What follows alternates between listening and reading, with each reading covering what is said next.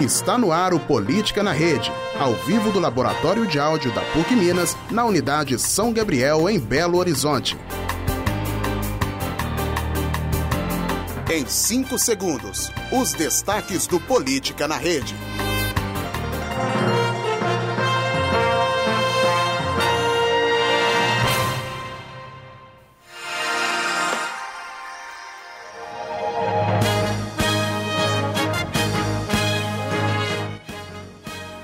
Guaidó diz ter apoio de militares para pôr fim à usurpação na Venezuela e convoca a população às ruas. MEC cortará a verba de universidade por balbúrdia e três instituições federais estão na mira. Governo tem déficit primário de 21 bilhões de reais em março. Michel Temer e Cor, perdão, Coronel Lima se tornam réus no caso do decreto dos portos.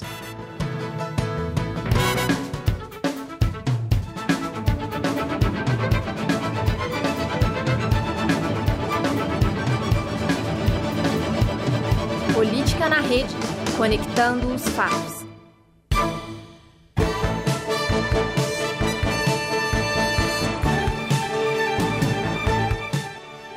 Boa tarde, iníciozinho de noite. Agora são 5 horas e 57 minutos direto dos estúdios do laboratório de do Laboratório de Áudio da PUC Minas São Gabriel. Eu sou Cíntia Garcia e hoje estou excepcionalmente com vocês nesta terça-feira, 30 de abril de 2019, trazendo os principais destaques do Brasil e do mundo e principalmente estamos acompanhando o caso das manifestações a cidade, a capital da Venezuela, Caracas, está, to, está tomada por manifestantes pró-Maduro e pró-Guaidó.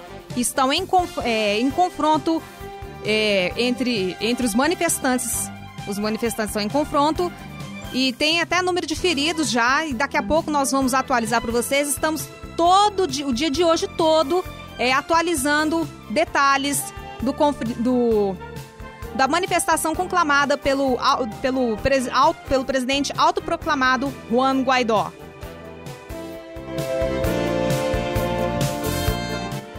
E por falar no principal destaque do dia, vamos a ele. O autoproclamado presidente da Venezuela, Juan Guaidó, afirmou na manhã desta terça-feira que se encontra com as principais unidades das Forças Armadas e que deu início à fase final do que ele chama de Operação Liberdade. Guaidó convocou os venezuelanos para ir às ruas e garantiu que as Forças Armadas vão continuar a implementação até que se consolide o fim da usurpação, que já é irreversível, perdão, palavras de Guaidó.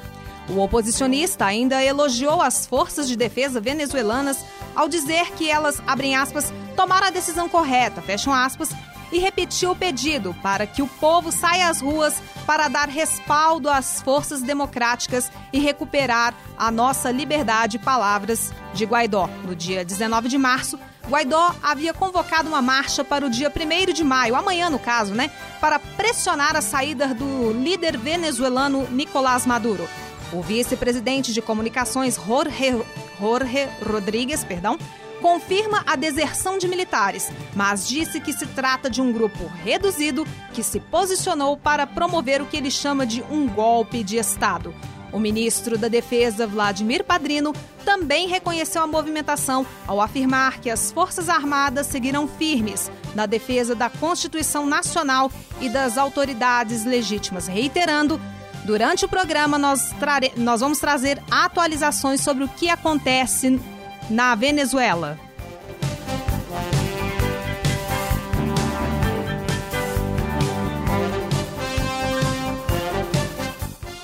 Mais uma polêmica no Ministério da Educação. É, o ministro da Educação, Abraham Weintraub, disse que o MEC vai cortar recursos de universidades que não apresentarem desempenho acadêmico esperado e, ao mesmo tempo, estiverem promovendo o que ele classificou como balbúrdia nesses locais. Weintraub alega que universidades têm permitido a realização de eventos que agregam nada à sociedade e promovem bagunça, como por exemplo, sem terra e gente pelada dentro do campus. Palavras do ministro, hein? Quanto à avaliação acadêmica, o ministro não apresentou dados que comprovassem os possíveis maus resultados das instituições públicas de ensino superior. Os institutos que tiveram os repasses reduzidos são a Universidade de Brasília, a Universidade Federal Fluminense e a Universidade Federal da Bahia. Segundo o ministro, a Universidade Federal de Juiz de Fora, na zona da Mata Mineira, está sob avaliação. De acordo com o MEC, as três universidades tiveram 30% das verbas anuais bloqueadas. Os cortes atingem as chamadas despesas discricionárias, que são destinadas ao custeio de gastos com manutenção, água, luz, limpeza e bolsas de auxílio a estudantes. O MEC informou ainda que o programa de assistência estudantil não sofrerá impacto, apesar desses recursos integrarem a verba discricionária. O repasse destinado às três instituições é da ordem de 165 milhões de reais. Tudo isso após a polêmica que girou na, na, na, na semana passada com o fim, com a determinação do fim dos cursos de filosofia e sociologia nas universidades e até eu li numa entrevista com o filósofo Luiz Felipe Pondé e ele falou taxativamente, então, já que estão querendo fechar, então que feche o MEC de uma vez. Opinião do filósofo Pondé.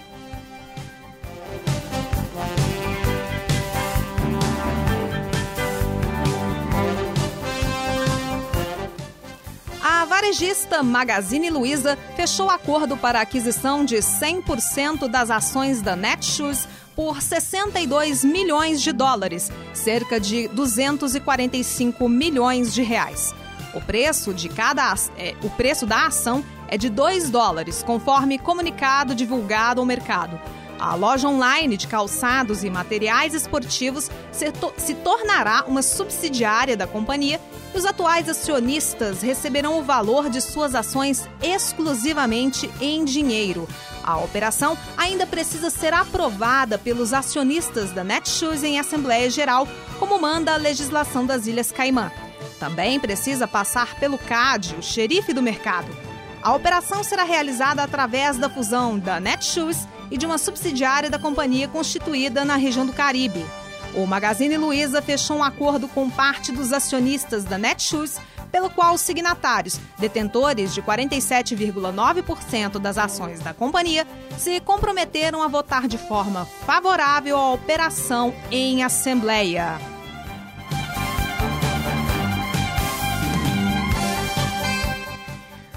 Agora são 6 horas e 3 minutos aqui no São Gabriel.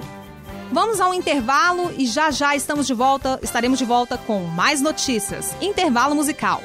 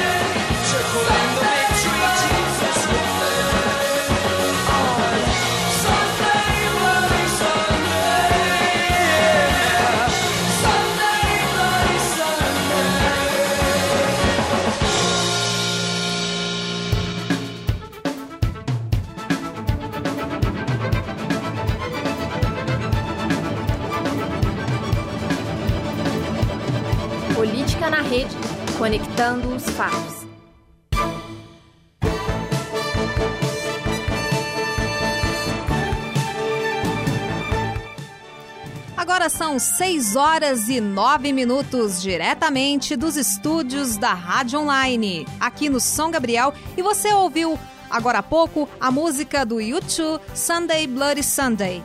Se for, se for olhar o, o dia de hoje, né, Raíssa? É Tuesday Bloody Tuesday, Bloody... Tuesday, Bloody Tuesday. Eu, assim, meu inglês tá, tá ótimo, né? Mas tudo bem. Trazendo pro contexto, pra, pro contexto atual, Tuesday, Bloody Tuesday.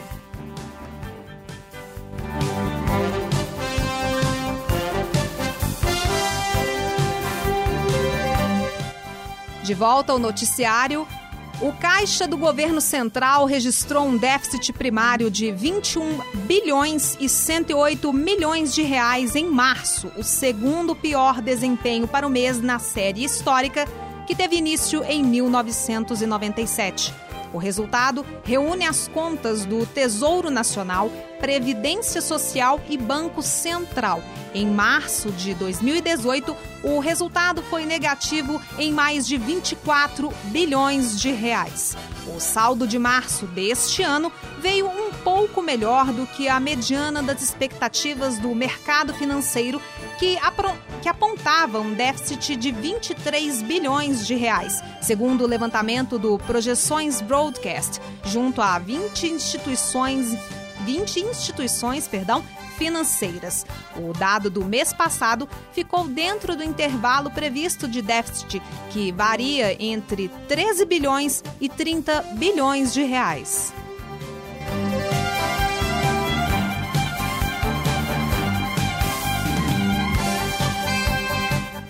Durante o último mandato como deputado federal, o, o, atual presidente Jair Bolsonaro empregou pelo menos cinco assessoras que nunca estiveram nas dependências da Câmara, segundo documentos obtidos pelo portal Pública. As secretárias que trabalham há muitos anos com Bolsonaro não pediram a emissão dos crachás de funcionários nem se registraram como visitantes em nenhum momento desde 2015. Em outubro de 2016, seus salários passaram de um mil para quatro mil reais. No mesmo ano, o gabinete de Jair Bolsonaro empregou 22 assessores, segundo registros da casa. De acordo com os documentos obtidos via Lei de Acesso à Informação, pelo menos cinco ex-secretárias não tinham credencial de funcionária da Câmara dos Deputados. Três a possuíam e, em dois casos, não houve resposta. Entre 2015 e 2019, período da última legislatura, o sistema de identificação de visitantes da Câmara tampouco registra alguma entrada das cinco ex-funcionárias.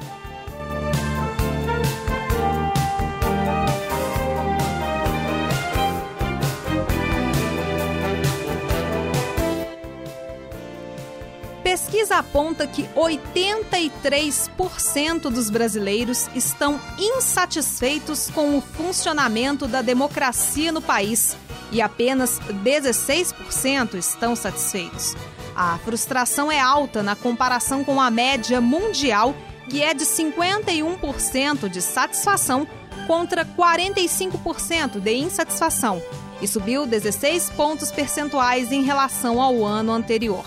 O índice brasileiro só perde para a Grécia, que tem 84% de insatisfação, praticamente um empate técnico, né? E o México com 85%. O país mais satisfeito nesse quesito é a Suécia, com 69%. Os números são de uma pesquisa do Pew Research Center, divulgada nesta semana e realizada com 30 mil pessoas entre os dias 14 de maio e 12 de agosto de 2018.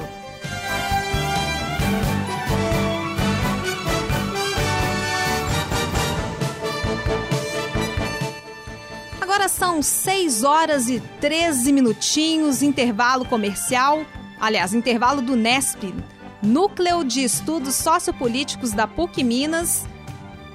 Voltamos já. No final do século XIX, os brasileiros ficaram muito insatisfeitos com o governo de Dom Pedro II. As pessoas estavam chegando à conclusão de que essa coisa de império já estava na hora de acabar. Essa revolta cresceu ao ponto máximo em 15 de novembro de 1889, quando o Marechal Deodoro da Fonseca liderou a derrubada do governo, instaurando então nossa República.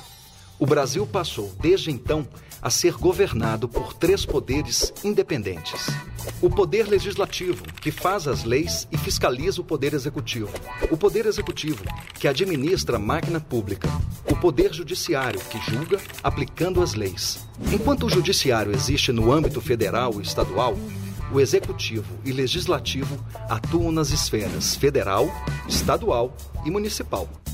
O foco das eleições de 2016 são os municípios, onde serão eleitos prefeitos e vereadores, que irão compor o executivo e o legislativo da sua cidade. A eleição municipal é um ótimo momento para você acompanhar de perto o que acontece na sua cidade. É hora de entender a proposta dos candidatos. Os atuais prefeitos e vereadores podem se candidatar a um novo mandato. Pense no que eles fizeram até agora e decida se você quer que eles continuem te representando. E os novos candidatos? Você conhece as propostas deles? Questione, fiscalize, compareça.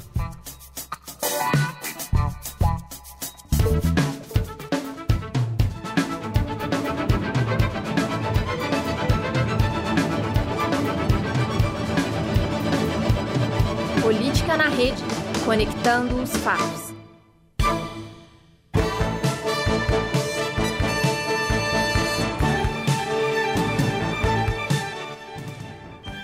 de volta, 6 horas e 15 minutos, de volta com o nosso Política na Rede. Você conferiu no nosso intervalo o, a mensagem do NESP, do Núcleo de Estudos Sociopolíticos da PUC Minas, falando justamente sobre a República e a democracia.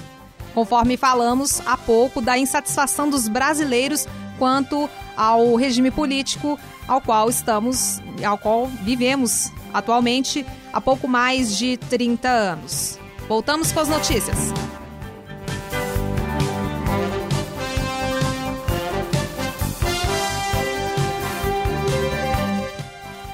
O ex-presidente Michel Temer virou réu pela quinta vez depois de o juiz Marcos Vinícius Reis Bastos, da 12ª Vara Federal do Distrito Federal, aceitar denúncia proposta pelo Ministério Público Federal sobre corrupção ativa passiva e lavagem de dinheiro no caso do decreto dos portos.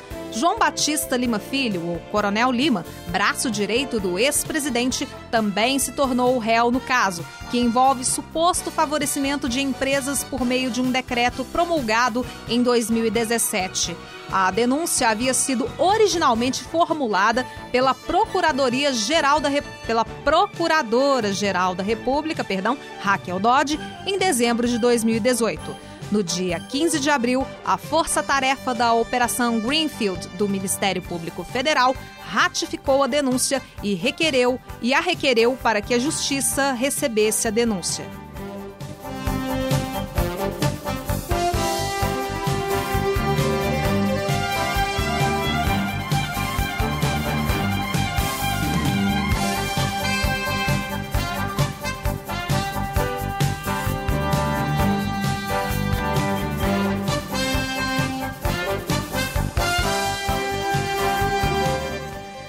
Horas e 17 minutos, vamos às notícias.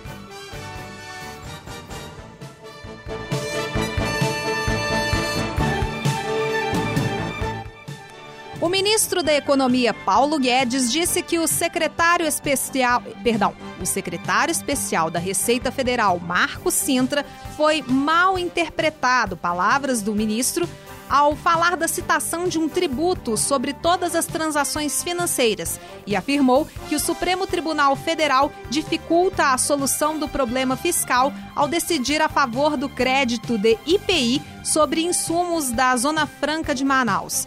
Guedes citou a estimativa de um rombo entre 20 bilhões e 30 bilhões de reais aos cofres públicos devido à decisão da corte.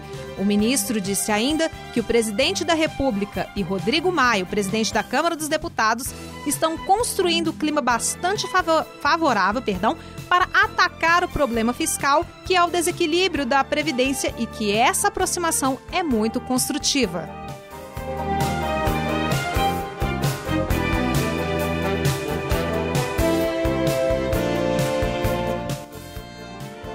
Agora são 6 horas e 19 minutos. Você que está aí me ouvindo e ainda não declarou o imposto de renda, prepare-se. O prazo encerra-se hoje às 23 horas 59 minutos e 59 segundos, portanto, ainda dá tempo. Balanço da Receita Federal mostra que até o meio-dia desta terça-feira, pouco mais de 27 milhões e 800, 800 mil declarações foram recebidas, cerca de 91% do total. A expectativa é de que 30 milhões e meio de contribuintes entreguem a declaração de imposto de renda. Repetindo, o prazo de entrega da declaração termina às 23h59 desta terça-feira. A multa para o contribuinte que não fizer a declaração ou entregá-la fora do prazo será de, no mínimo, R$ 165,74. O valor máximo corresponde a 20% do imposto devido. As restituições começaram a ser pagas em junho e seguem até dezembro para os contribuintes cujas declarações não caíram na malha fina. Portanto, apresse-se!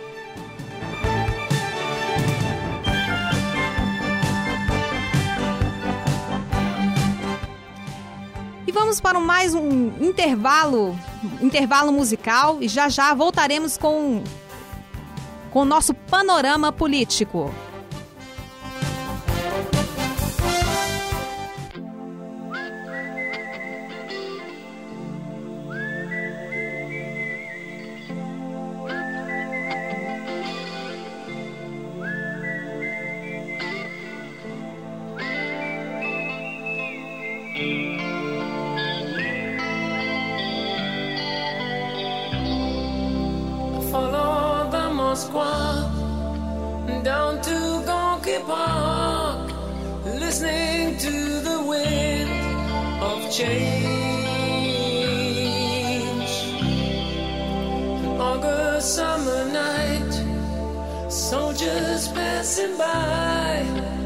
listening to the wind of change.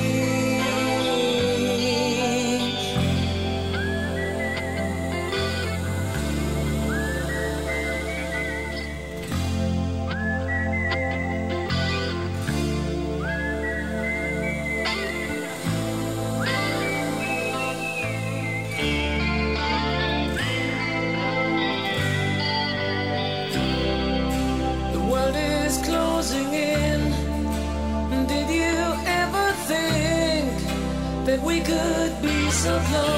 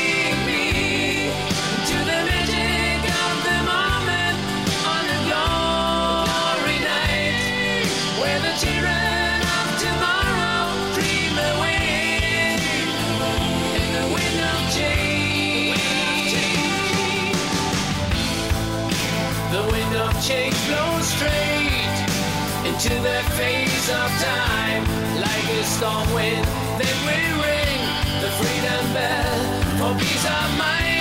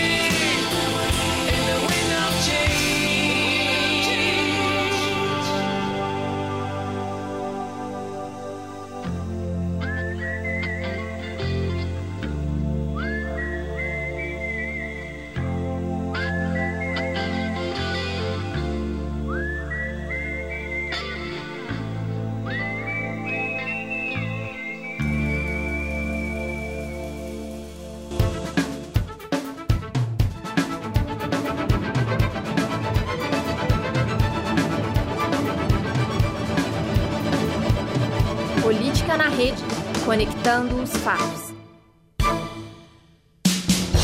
Panorama Político. Agora no Política na Rede.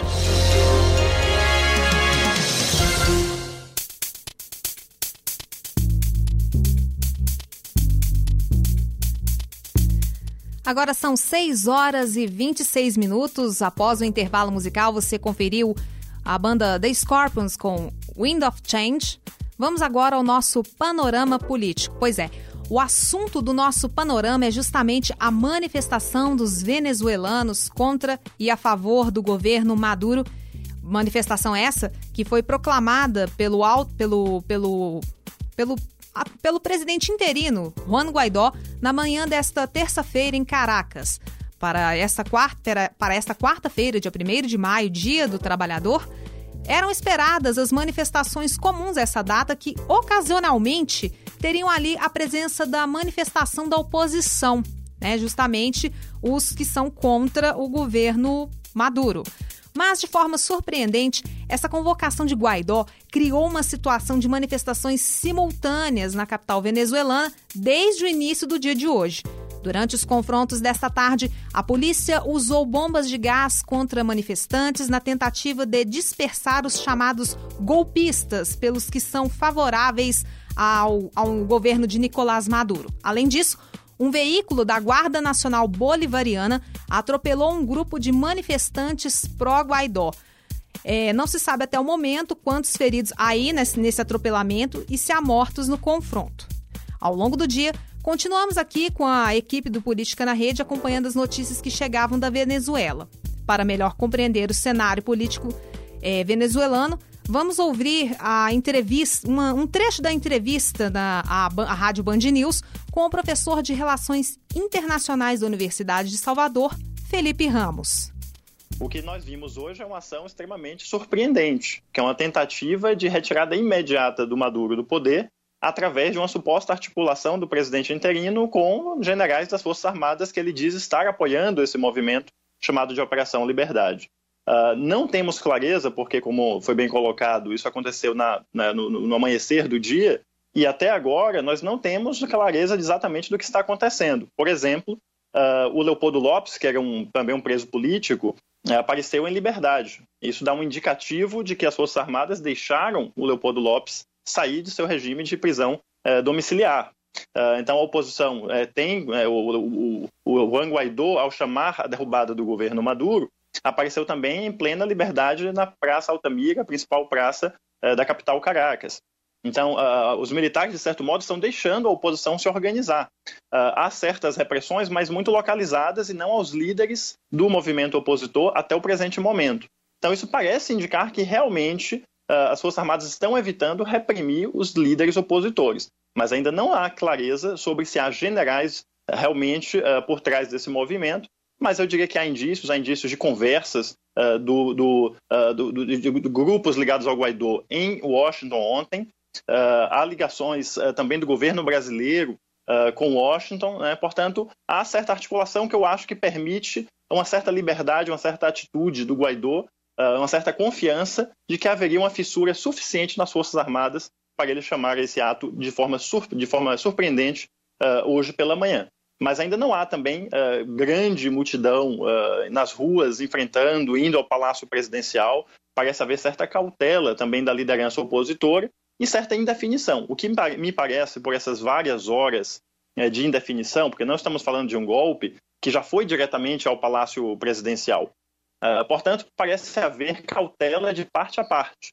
Porque o que está em jogo aí é, se a fissura não for completa nas Forças Armadas, se as Forças Armadas não mudarem sua lealdade do Maduro para o Guaidó, a, a, a, divisão das Forças Armadas poderia levar a um cenário de guerra civil. Eu acho que é esse cenário que ninguém quer e acho que é por isso que as negociações devem estar em andamento nesse exato momento entre os generais e entre as potências uh, que têm interesse na Venezuela, entre elas Estados Unidos, Rússia, China, Cuba e, de certo modo, o Brasil. Uh, mas uma guerra civil só viria se houvesse um fracionamento das Forças Armadas. Eu acho que o que está em jogo nesse momento é evitar esse fracionamento. Uh, alguns têm dito, ah, provavelmente o Guaidó não conseguiu os generais, senão ele já teria aparecido com os generais. O meu pensamento é o contrário. Uh, ele não apareceu ainda com os generais justamente porque nenhum general vai poder aparecer enquanto não tiver garantia de que as Forças Armadas vão estar unificadas em torno de um objetivo comum, seja uh, depor Nicolás Maduro, seja tomar uma atitude contra o líder opositor Juan Guaidó. Acho que a grande decisão aí está nas Forças Armadas e em suas conexões internacionais. uh, principalmente o diálogo que as Forças Armadas da Venezuela hoje têm, com certeza, nesse exato momento, com o governo norte-americano e, obviamente, o apoio da Rússia nesse processo. Acho que essas duas grandes potências, além de China e Cuba, que têm grande força também interna na Venezuela, uh, estão em diálogo porque é de interesse de todos, inclusive dos Estados Unidos, Uh, que a Venezuela não tenha uma, uma, uma, uma, divisão completa das Forças Armadas. Estamos falando de uma Força Armada muito grande, é, bem treinada em algum, alguma medida, bem equipada com os equipamentos russos, chineses, iranianos, entre outros, uh, e com 2 mil generais, o que gera um difícil problema de coordenação e de geração de consenso e de manter a qualidade uh, do comando, que o comando dos generais chegue de fato em toda a tropa. Portanto, acho que a grande tarefa nesse momento na Venezuela é evitar a divisão da tropa e que ela tome a decisão unificada contra ou a favor de Maduro.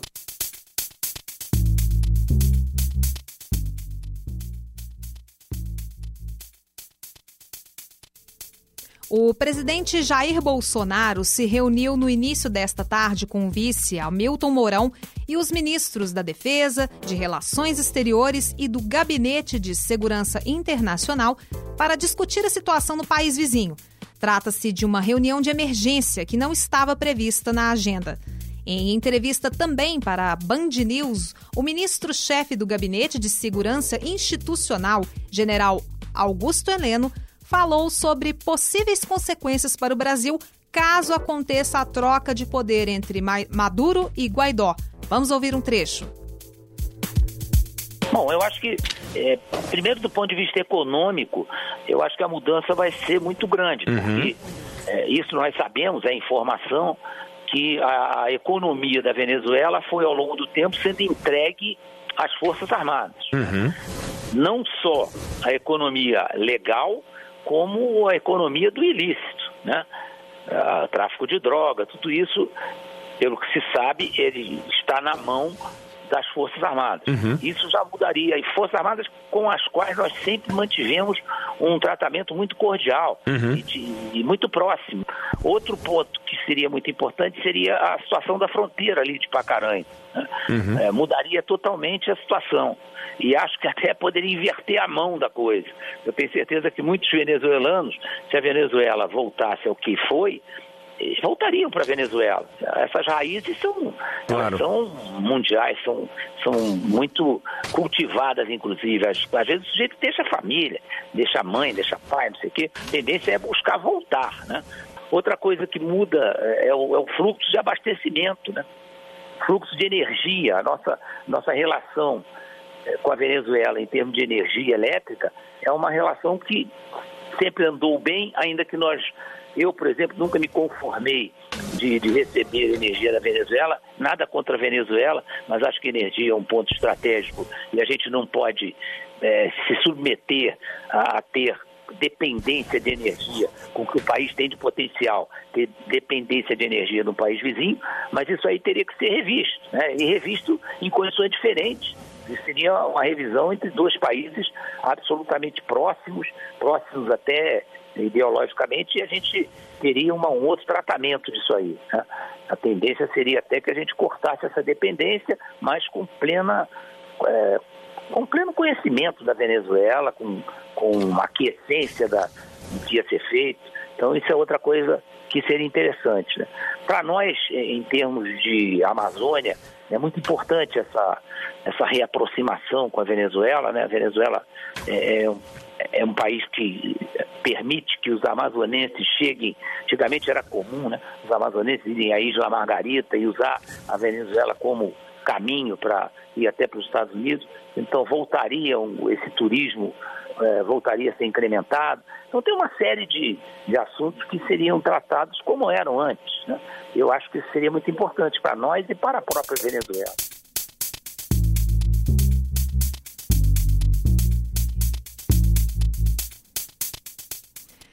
A gente espera unicamente que esse, essa, essa manifestação tenha, surta efeitos, é, embora a, tá, a, haja o, o, confronto, que é inevitável em, em, muitas manifestações, mas a gente espera um final é, amistoso, que haja um entendimento entre as partes e que a Venezuela volte a ser, o, a, a ser um país, pelo menos que minimamente possa viver um, um regime democrático, um regime de, de respeito, um regime de em que as pessoas possam viver minimamente com, com dignidade. É isso que a gente espera.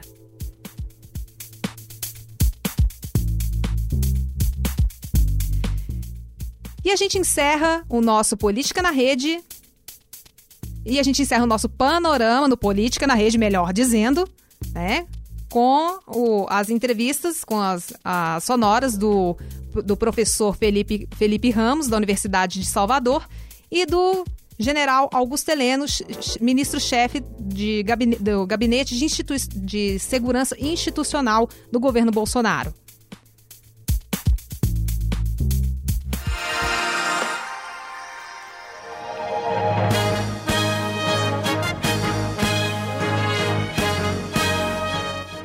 Guaidó diz ter apoio de militares para pôr fim à usurpação na Venezuela e convoca população às ruas. MEC cortará a verba de universidade por balbúrdia e três instituições federais estão na mira.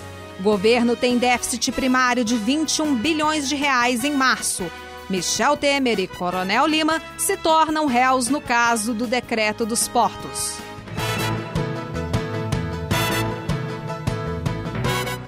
E nós ficamos por aqui nesta terça-feira, dia 30 de abril de 2019, excepcionalmente na terça-feira, e excepcionalmente não estaremos no YouTube. Na semana que vem voltaremos ao horário normal, no, a todas as quartas-feiras.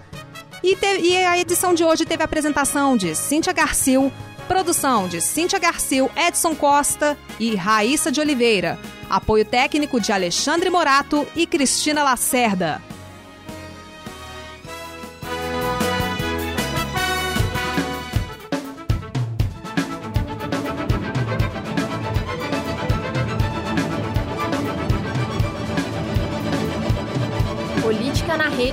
Conectando os fatos.